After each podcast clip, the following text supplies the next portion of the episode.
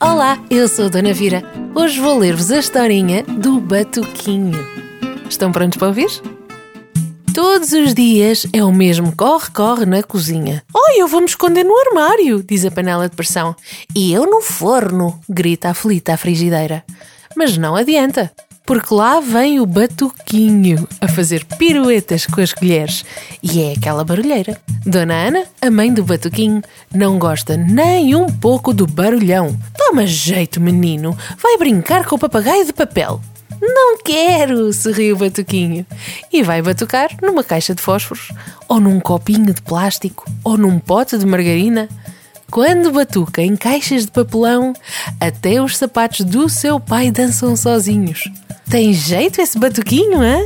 Um dia andava o menino distraído a batucar numa lata e encontrou uma pandeireta encostada numa árvore. Sentou-se e começou a conversar. A conversar? Claro, na língua dele. O batuque e eles entenderam-se muito bem. O batuquinho e o pandeiro. Então, a pandeireta levou o batuquinho a conhecer os amigos, uma turma bem fixe. O tamborim, o tambor, o triângulo, a caixa chinesa, o xilofone e o metalofone. Todos eles instrumentos de percussão. Eles convidaram o batuquinho. Anda, vem batucar connosco! Fizeram uma grande roda e ensinaram um monte de ritmos ao menino, cada um com um batuque diferente, bem brasileiro. O baião, o samba, o afoxé, o rock, o reggae e a capoeira. Animaram a tarde e acabaram todos a dançar. O batuquinho gostou tanto, mas tanto que disse bem alto: Amanhã vai haver batucada de novo.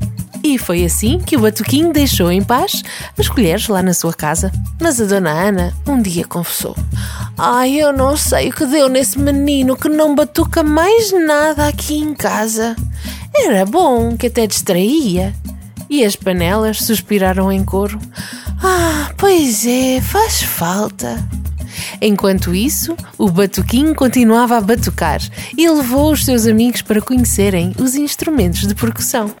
De tanto tocarem juntos, começaram a chamar-lhes percussionistas e quando tocavam era a coisa mais linda do bairro. Agora, a Dona Ana, quando volta da feira, vê sempre o batuquinho e os seus amigos a batucarem. E uma vizinha pergunta: Mas por que estes meninos passam a tarde toda a batucar no tambor? A Dona Ana sorri e comenta com aquele jeito de mãe que sabe das coisas. Ah, os meninos tocam porque gostam muito, gostam de coração. E é assim mesmo: coração de criança não bate, coração de criança batuca. E lá vai o batuquinho a batucar com vontade, para ninguém duvidar. Virou, virou e a história acabou.